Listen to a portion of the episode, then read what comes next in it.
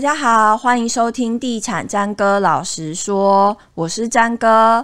本集节目由信义房屋赞助播出。去年呢，因为央行生生不息的关系，所以民众买房的脚步就等于说是一个呈现一个虎头蛇尾、每况愈下的状况。那就是，其实我们看建商购地的动作，好像也是有略显疲软。那今天我们就是邀请到。人称房事活字典，人脑比电脑还厉害的书卫哥来帮我们分析一下，就是过去这几年建商购地的动作跟数据。那我们再从数据来看，说建商买不买地，到底跟我们市井小民买房有什么样必要的关系？我们欢迎高力国际业主代表服务部董事，好长，黄书卫，欢迎书卫哥。Hello，大家好。嗯，是。我们刚刚讲到，就是这么一连串，就是建商购地的计划，是是，在去年是不是也跟民众买房一样，就是突然缩手了，或是突然呈现一个很疲软的状态？对啊，我们看过去三年哦，就是从疫情开始，二零二零年到二零二二年，这很特殊啦。嗯、我们说二零二零年疫情一开始，美国开始降息嘛，嗯哼，然后降息大幅降息，然后又放出的所谓这个无上限的 QE 之后，全球这个热钱就变得很多哦，嗯，所以那一年。二零二零年那一年哦，全台的这个主要的我们说上市贵公司啊，还有一些大型标案，土地交易量哦就破三千亿的历史天量哦。那一年是三千一百亿，嗯哼，隔年热钱热钱非常多，隔年更夸张。隔年我们那时候开玩笑说，那个叫做呃疫苗来台湾呢，我们有打到这个人身上，先打到钞票身上哦。所以那一年的这个土地交易量破三千三百亿，哇，嗯啊。然后去年跟呃这个再来就是二零二二年，然后那个时候我们看到这个已经破了三千五百亿。嗯哼，好，那整个市场的确是非常非常热哦，对于土地的这个需求是非常强。那但但是买土地干嘛？就是要来建推荐案嘛。对对。所以我们看到整体来讲，从那一年开始啊，这个台湾的这个住宅核发建造的这个量哦也破新高。嗯哼。我们看看到那一年开始所谓的这个生不如死哦，就是说出生的人口。比死亡的人口还要少，少对不对？嗯、就是人口已经呈现一个负成长的状况，嗯、但是我们的这个建案的推量哦，基本上是每年是十五万栋。那十五万栋是什么概念？就是一九九四年、九五年那个二十四年、二十八年那个水准。嗯哼，啊，所以说变成一个很畸形的状况，就人变少了，但是钱变很多哦。然后建商也为了让大家有这个投资的去路，盖了很多房子，或者是买了很多地，准备要。推案盖房子，所以那时候我们业界在开玩笑哦。这个二零二一年的时候啊，嗯，呃，我们说那个时候啊，以前十几年、二十几年卖不出去、奇形怪状、很难开发的土地都卖得掉。嗯哼，隔年更夸张，就是我们看看到在二零二一年、二零二二年的时候啊，市场上是连那个什么幼稚园、教会、加油站。大家是说买到没东西可以买，对对对对对对对。前一年是有土地就买，后来是连土地都没得买，只好去买建物，然后整个把它盖掉、打掉、盖掉啊。我记得一开始好像是比较红的是那个 motel，motel 拼命被买走，是大家已经没有这个需求了。对对对对，这个也是一个少子化的问题，幼稚园也不用了，motel 也不用，尤其是在七期。对不对？其实我们看到像这个远雄啊、新复发、嗯、哦，他们都收了很多 motel，然后其实马上就开始推案。嗯，所以的确在那个时候的这个市场节奏，大家是在买土地。嗯哼。哦，所以今天的这个题目是那个时候的确是很热哦。嗯、就是我们说那三年加起来总共成交了一兆的这个土地。哇，那你这边有统计过这一兆里面大概会有多少比例是住宅可以使用的吗？这个题目我们说，一般来讲，我们的土地会分成最最初最初啦，分分三种啦。对啊，如果可开发、可建筑、可销售的话，嗯，第一种就是住宅用地，嗯，啊，这个其实我们就很清楚，就是盖了只能做住宅、盖房子啊。嗯这个其实像我们在从化区，大部分都是这种啦。哦，在台湾里头，这个我们说土地使用分区里头最多的还是住宅区啦，需求量最大。啊，第二种叫做商业土地。是。那商业土地之所以特别，就是它商业也不是限定它只能做商业，它上面还是可以盖住宅。嗯，它就可以下面是做商业，上面可以盖住宅。对，在台湾就是住商使用嘛，哦，所以这两年呢，我们说市场最热的那两年，应该说从二零年到这个二零二零到二零二二年，二二零二一年那那两年哦，基本上我们看到这两种就是住宅加商业土地哦，占、嗯、整体的交易的这个金额差不多是七成。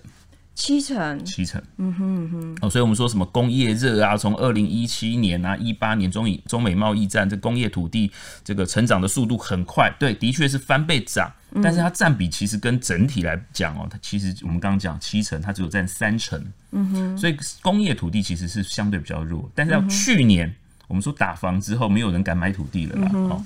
因为我们知道，第一个就是那个时候年初，去年年初，哇，央行之前更早以前了，二零二零年，我们那个时候说这个信用管制开始，最对于建商购买土地有所谓的这个贷款成数的限制嘛，嗯，哦，那个时候是五加一，现在是四加一嘛，就是买地你只能贷四成的这个土建融嘛，然后最后一层是你开始开工，它才拨。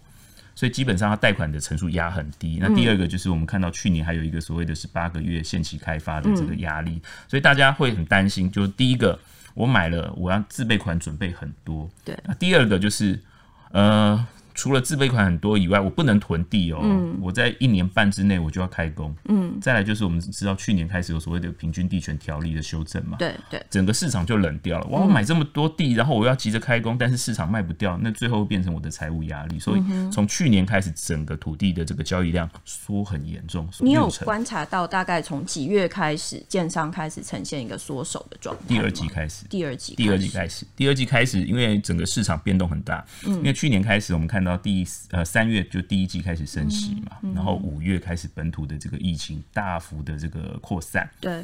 然后，所以我们看到整个市场是开始往下走。然后，呃，台湾升息基本上升息的幅度相对是比较慢，但是美国升息幅度是很快。嗯哼。所以大家有感觉到这个财务压力，或者是这个升息的趋势不可逆啦。所以整个投资的这个步调就放慢了。再加上我们说平均地权条例，它还有所谓的预售物禁止换约的这个限制。对。他们就知道很多投资客可能会出场了哦。可是这光是风声而已，哎，就是去在去年来讲，这光只是一个。风声就可以让建商，但是他的财务压力是明显的啦。对、嗯，第一个就是他的贷款成数，自备款要掏比较多，再来就是他这个贷款的、嗯、我们说开工的压力啦，不然会被抽银根，然后再来就是升息，嗯、这个其实都会跟他成本压力会有关系，嗯、跟他销售的确是没有什么直接关系啦。嗯、那如果再加上销售，呃，冷淡的这个压力加起来的话，的确会让他整个这个呃买地的这个动作会变慢。再加上还有一个很特殊，就去年选举嘛，去年年底选举，所以很多县市它基本上它不敢卖地了。哦，对，哦，我们随便讲一个中部有一个县市哦，嗯，它前一年跟去年它卖出去的土地量哦，可能不到两成哦。就他开过去，他一直在标售土地的，嗯、但他去年基本上他可能只剩下十，呃，过去都是百亿以上的规模，去年差不多十亿左右。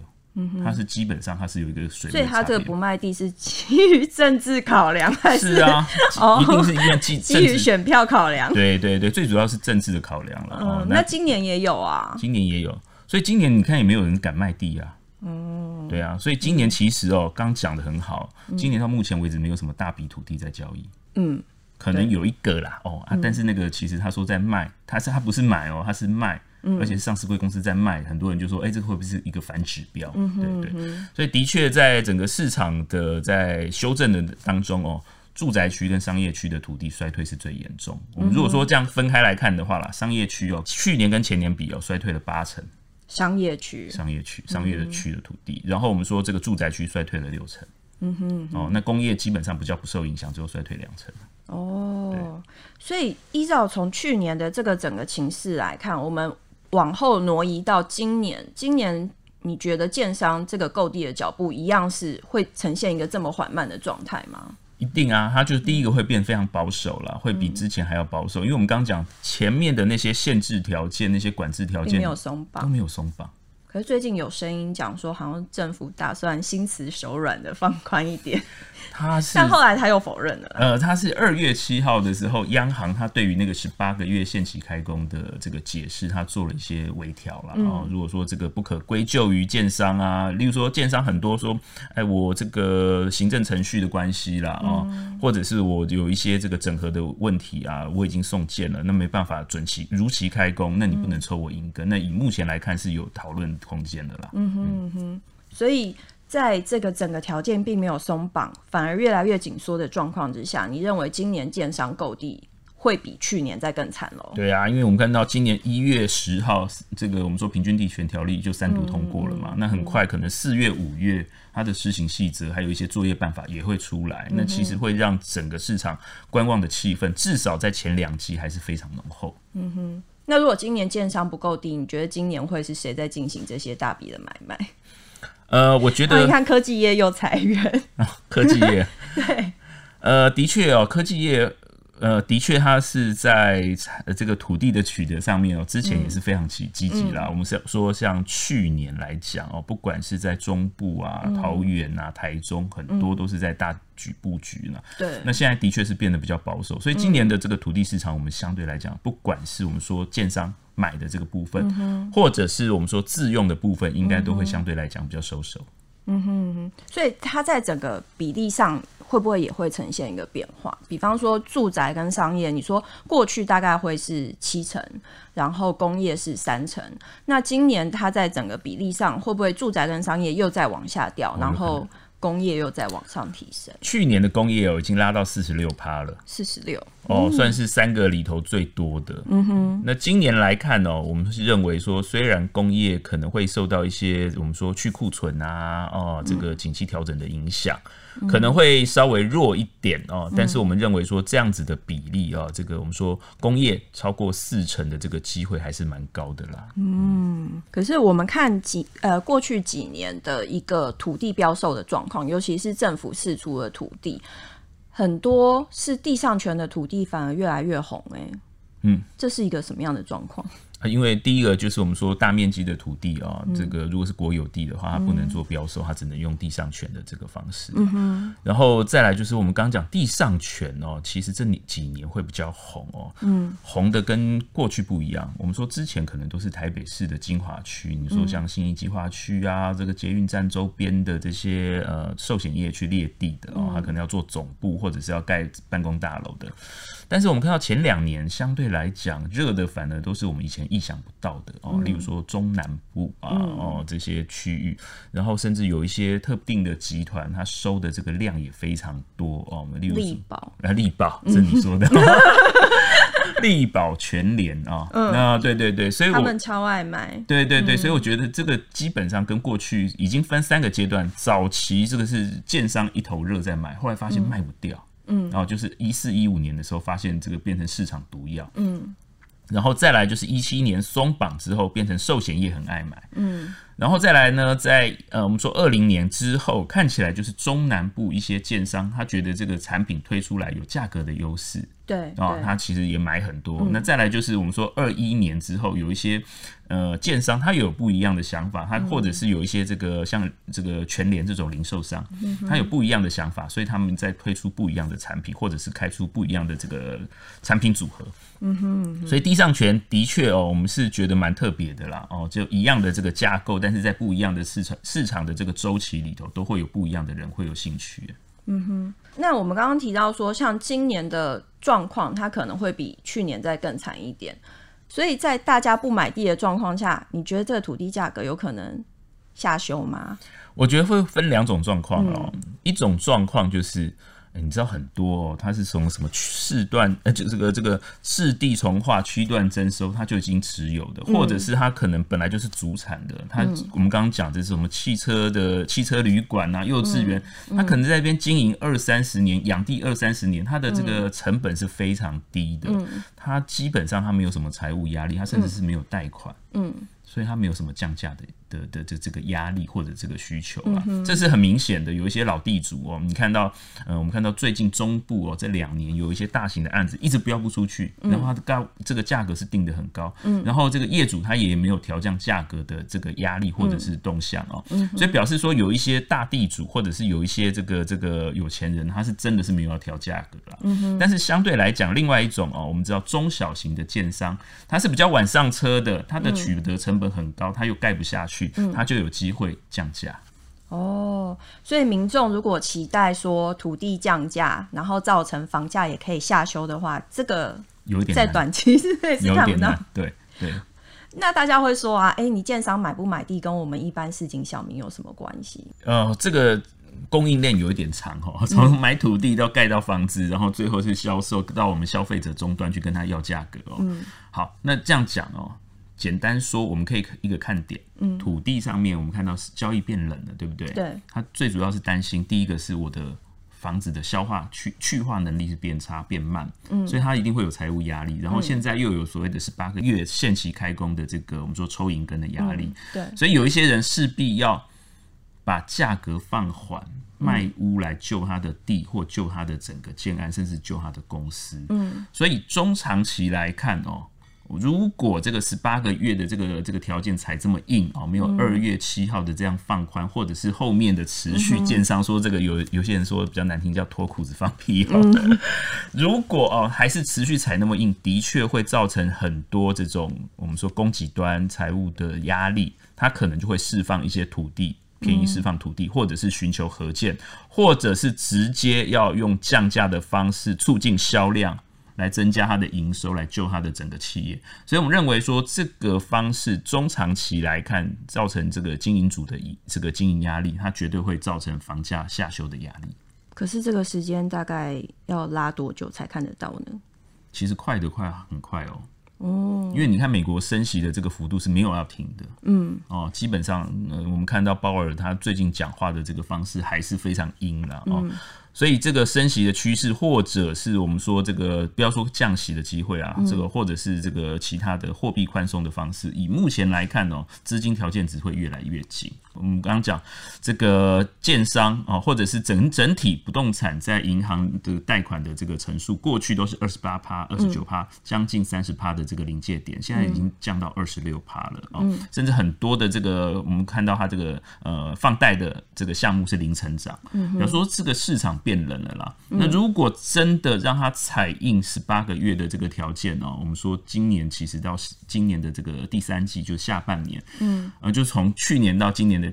下下半年了哦，刚好十八个月哦。对，其实很多人开始会被抽银根，或者是被迫要用这个换约的时候会被加息。嗯哼，这个其实它会造成很大的压力啦。嗯，所以应该很会很有机会，尤其是中南部的一些小建商，他土地。所以有一些，比如说建商的呃建商工会会出来讲说，中小企业真的会面临一个就是倒闭潮。对呀。嗯哼，就第一个就是他太晚上车，他的成本高，嗯、然后他刚好又碰到市场逆风，嗯哼，哦，会造成他的财务压力。那当然啦，如果是大建商愿意救他的，当然就没事了，嗯，愿意纾困啦，嗯、但是很多建商其实比我们想的还要坏嘛，就是这个趁你病要你命嘛，嗯、对不对？对，好，对，那你这样讲就等于是帮一些购物族带来好消息啊，就是可以等喽。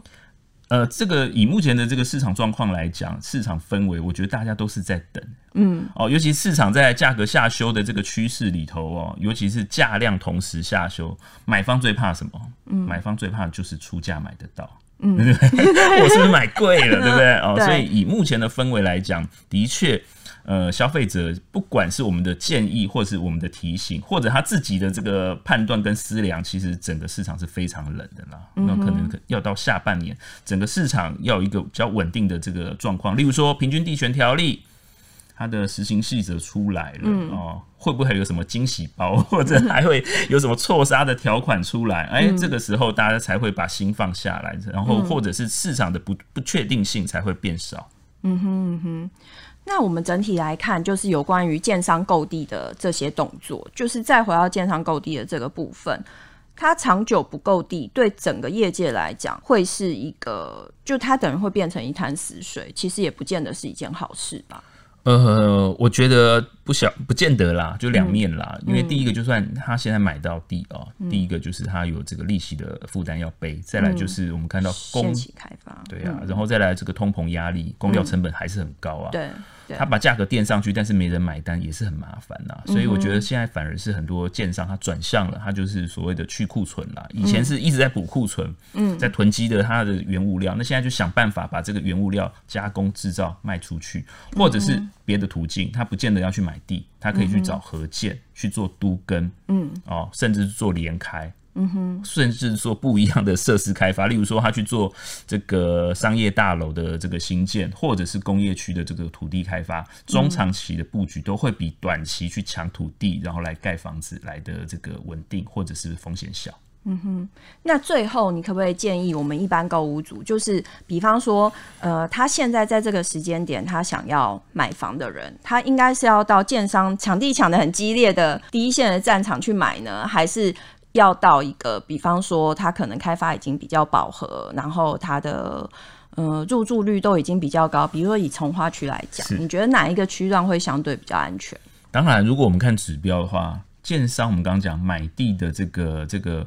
这个量体哦，都只跌到一层或两层那个区域，可能就不能买，嗯，就表示说建商也不敢再买了，或者是建商之前买的这些很多的这个土地准备要推案了，嗯，所以最后一定会发生多杀多的这个现象，嗯，所以市场相对比较平稳的区域可能是比较安全了。你意思是说已经呃入住率相对比较高，可是这些区块相对比较贵啊。然后你刚刚讲的就是建商。就是比如说抢地抢很严重，因为他可能有压力，会不会之后就会出现，比如说建商把地卖出来，便宜卖出，就是小建商便宜卖出，我可能还可以抢得到便宜的地方。我觉得会碰到一个问题啦，如果小建商他觉得这个地方市场稳的话，他还是咬着咬着牙把房子卖卖，把房子盖好卖掉。嗯，因为你现在碰到很多，就是他也是在抢投机财，嗯，然后也知道说，呃，我。他本来设定的这个买方可能很多也是投资客、资产客，但是现在整个市场已经泡沫化了，那它势必要回归到这个市场的这个正确的或者是市场的核心啦，还是要做出自用或者是自住比较适合的产品。以目前来看啦，你看大型建商还是回访到这个所谓的核心区来做投资。对，因为我们最近有写一些新闻，比如说中南部的区块，然后它甚至都还没有开始推案，它的价格已经喊上了，就是你很难想象的价格。比方说台中，它已经有说它要推案要一百万，然后或者是高雄，就是有一些呃从化区，它可能都还没有一个新案出来，他就说他要卖到五字头。嗯，所以。就是对一般民众来说，这些区块到底能不能进去，然后它到底稳不稳当，大家也会。当然了、啊，你说从化区，它第一个案，那表示说，就算它有那样的品质，但是它没有这样的环境条件支撑，它没有这样的生活机能。嗯哼，对啊，那最后其实还会中长期有一个很长的这个修正或者阵痛期啊。嗯哼，所以简单来说，就是建商购地是一线战场的地方，暂时先不要碰。对，绝对是这样。然后今年还可以等等看，比较好的购物时机会是在，可能是在下半年选举选呃选举过后前后吗？选举过后就太晚了吧？太晚了，就就已经不是今年的问题了。所以边看选票边注意你的支票，可以买个好房这样。好，今天谢谢舒卫哥来告诉我们，其实建商够不够地跟你买不买房还是存在一些必要的关系。多做一些功课，或许可以在今年这个比较混乱的时间点买到你心里想要的房子。谢谢舒卫哥，谢谢。以上节目由信义房屋赞助播出，拜拜。